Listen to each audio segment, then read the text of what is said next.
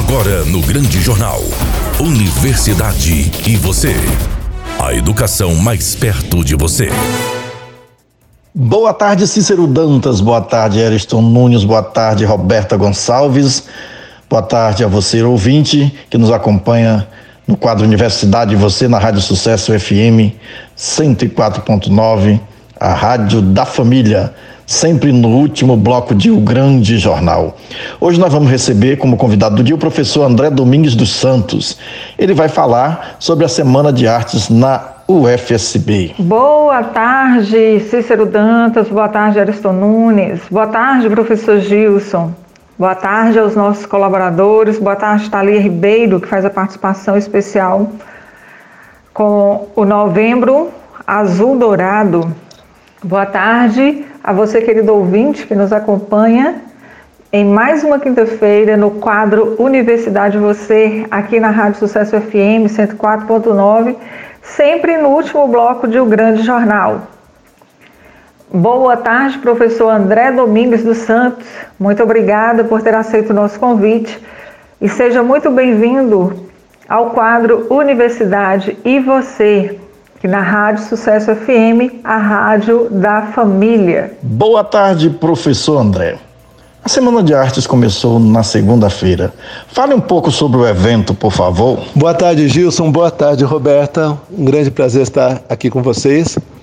Vou falar um pouquinho da Semana das Artes. É um, é um projeto dos cursos de artes da UFSB, aqui do campus Paulo Freire, Teixeira de Freitas, da gente compartilhar o que a gente faz durante o curso. Então, cada componente curricular tem a sua produção e tenta trazer aqui na Semana das Artes para mostrar para a sociedade e também testar a extroversão. Então, são dois, dois pontos importantes. Compartilhar com a sociedade que sustenta a UFSB e que é, o, é, o, é o objetivo da UFSB é atuar para a sociedade em geral, mas também colabora na formação do estudante no sentido de sair das, das bolhas da, das aulas, das bolhas dos grupos e enfrentar aí o, a crítica e o aplauso inesperados da sociedade em geral.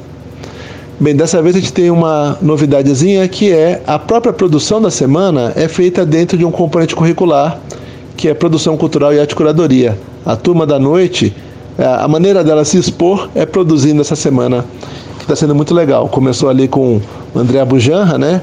Um grande artista brasileiro, nos deu o prazer e a honra de conversar aqui na abertura.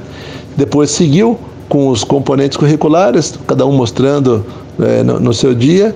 E agora, para amanhã e depois, uma mostra chamada CPFs Incanceláveis, que é uma mostra de estudantes que já se formaram aqui no nosso curso ou que estão se formando nesse instante e que continuam conosco. É claro que CPF incancelável é aquela história, né? Falaram, ah, cancelou o CPF, essa forma grosseira de falar da morte de pessoas, e a gente aqui vai para os incanceláveis que vão estar sempre conosco. Professor André Abujanra fez a palestra de abertura do evento. Quais as conexões entre artes e mídias digitais na obra de Abu Janra? Nossa, foi um grande prazer receber o André Abu Janra para essa palestra de abertura. Está lá disponível no nosso canal do YouTube, que é Artes CPF. E pode, pode ver lá, é bem legal. E ele, ele é um cara que é aquele chamado multiartista, porque ele se mete em tudo, ele faz tudo que tiver para fazer é compulsivo, a criação dele é um, é um negócio impressionante. E ele vem do mundo da música e, além de música, das bandas que ele teve, do Mulheres Negras, do Karnak, ele foi se metendo em trilha sonora de monte, é, para teatro, para cinema, e daí ficando cada vez mais um cara que se liga a muitas mídias. Com a pandemia, então ele se viu obrigado a lidar com o meio disponível que foi a internet. A internet para o artista durante essa eh, a pandemia, a internet virou realmente o um grande lugar para se estar. Seja nas produções do Netflix, seja nesse monte de lives que rolaram, ou seja até numa modalidade de arte que o André Bujanra se meteu e que é muito interessante, que é o NFT, que é uma arte que é virtual. Você recebe um arquivo quando compra essa arte e vem lá com um token que autentica. Quer dizer, é um cara que está ligado em tudo e tem muito a ver com o nosso curso de mídias digitais, que também quer se ligar a tudo. Professor, qual a importância das artes na cadeia econômica da cultura? Essa é uma pergunta muito boa e que até apareceu lá na live do André Bujanra, que realmente a arte, durante essa pandemia, é, mostrou esse lugar social importante que ela tem. Talvez tenha sido o segundo escudo da gente depois da, da saúde, claro. A saúde na frente de tudo nesse tempo, não, não há o que falar sobre o papel dos profissionais de saúde. Mas a arte teve ali, ajudando cada um de nós, quem, quem esteve isolado, quem precisou ficar isolado, eh, cada um de nós a, a se entender e entender esse momento e suportar esse momento.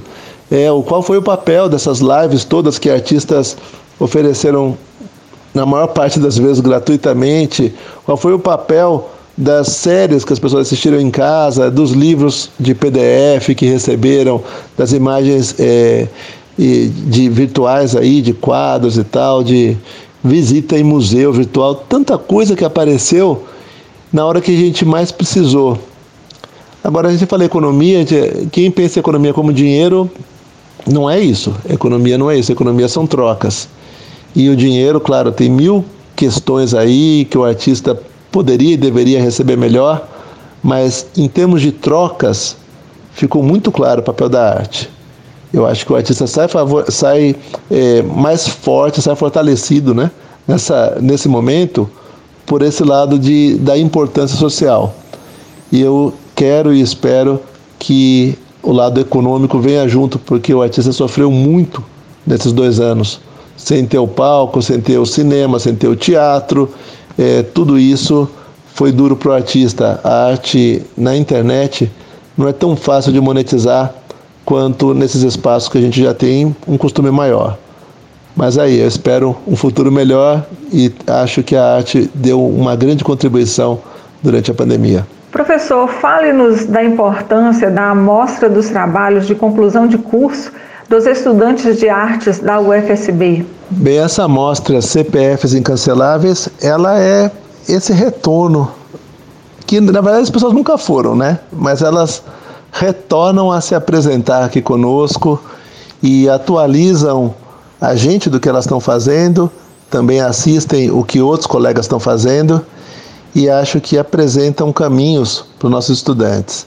Então essa essa amostra eu acho muito legal. A gente está querendo fazê-la anualmente e vai ser o seguinte: a partir da sexta-feira, às 18 horas, e a partir do, da, do, do sábado, às 15 horas, as pessoas vão se apresentar ou vão dar oficinas, enfim, cada um com uma hora de duração.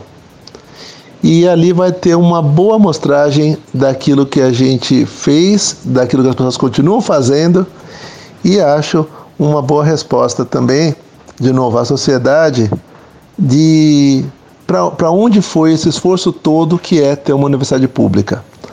São trabalhos muito legais, eu gosto demais do que eles estão trazendo. Algumas coisas eu não conheço, mas convido todo mundo a conhecer lá no nosso canal no YouTube Artes CPF, tá bom?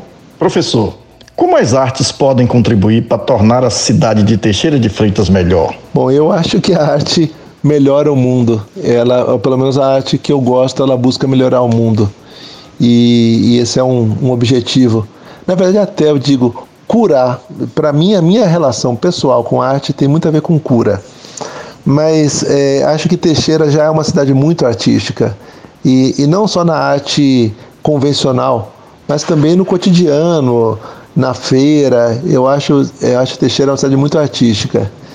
E é um, um grande prazer somar nesse cenário já tão legal da cidade aqui. Também faço o convite, espero que vocês gostem e queria agradecer demais a vocês, Gilson e Roberta, por esse convite. A gente está sempre à disposição, a universidade está sempre aberta e sempre pronta para fazer trocas, entrar em projetos é só chamar, viu? Obrigado mesmo. Nosso agradecimento ao professor André Domingues dos Santos. Esperamos contar com a vossa presença sempre que precisarmos aqui no quadro Universidade Você, em O Grande Jornal. Agora nós vamos receber Thalia Ribeiro para falar do Novembro Azul. Boa tarde a todos os ouvintes. Iniciando nossos informes da quinta-feira sobre as campanhas do mês de novembro. Nesse mês, além da campanha Novembro Azul dedicada à saúde do homem, o mês ainda traz outra tarefa que merece atenção, que é o Novembro Dourado, que dá ênfase ao diagnóstico precoce em crianças e adolescentes. O Dia Mundial do Combate ao Câncer Infanto-Juvenil é celebrado nesse mês, dia 23. De acordo com o INCA, o câncer infanto-juvenil é um conjunto de várias doenças que têm a proliferação de células anormais de forma descontrolada, atingindo qualquer parte do organismo. Os tumores mais frequentes é leucemia e também o câncer do sistema nervoso central e linfomas. Segundo o INGA, cerca de 70% das crianças e adolescentes diagnosticadas com cânceres podem ser curadas, se a identificação for feita de maneira precoce e serem tratados em centros especializados. Agora falando um pouquinho sobre os sinais e sintomas. Pelo fato da criança e do adolescente estarem passando por mudanças físicas de comportamento nessa fase, é importante tentar e dar mais importância ao que elas relatam. Alguns sintomas do câncer infanto-juvenil são febre prolongada, cansaço excessivo e sem explicação, dor de cabeça e ou vômitos, né? Dores no corpo e membros, inchaço, perda de peso de maneira contínua, palidez na pele, surgimento de caroços no pescoço, virilha, abdômen, axilas, manchas roxas e sangramento pelo corpo. Quando falamos de tratamento, temos que lembrar que Diagnóstico precoce é um dos melhores aliados ao tratamento contra o câncer e as principais modalidades utilizadas para o tratamento é a quimioterapia, cirurgia e radioterapia, aplicadas de forma individual e na dosagem correta para cada tipo de tumor. E por isso, nessa campanha, que é o Novembro Dourado, eu vou enfatizar novamente a importância do diagnóstico precoce do câncer em crianças e adolescentes, né? É o laço dourado da campanha, ela simboliza a cor da fita da consciência do câncer infanto-juvenil e o padrão de ouro necessário no tratamento desses pacientes pacientes. E por isso eu convido vocês a conhecer mais sobre essa campanha. A todos, uma ótima tarde. Chegamos ao final do nosso quadro Universidade Você. Muito obrigada a todos. Obrigada em especial a você, querido ouvinte, que nos acompanha todas as quintas-feiras no último bloco de O Grande Jornal. Sempre aqui na Rádio Sucesso FM 104.9, a rádio da família. Um excelente final de dia, um excelente final de tarde, um excelente final de semana e um excelente feriado. E até a próxima quinta-feira, se Deus assim nos permitir. Beijo no coração de todos. Acabou. Que pena tenho que ir embora. Boa tarde, Cícero Dantas. Boa tarde, Ariston Nunes. Boa tarde, Roberta Gonçalves. Você que sempre com muita competência produz e apresenta este quadro junto comigo. Boa tarde a todas as pessoas que nos acompanham, sempre no último bloco de Um Grande Jornal. Fiquem com o nosso Deus. Tchau, Teixeira de Freitas. Tchau, Bahia. Tchau, Brasil. Tchau, mundo. Até a próxima quinta-feira, sempre no último bloco de Um Grande Jornal. Esta é uma atividade vinculada ao Grupo de Estudos e Pesquisas em Ecossistemas Comunicacionais e as Tecnologias da Inteligência. ECOEM. Você acabou de ouvir O Grande Jornal. Apresentação: Cícero Dantas. Reportagem: Márcio Barney e André Santos. Produção e sonoplastia: Eriston Nunes. Direção-geral: Leco Gomes.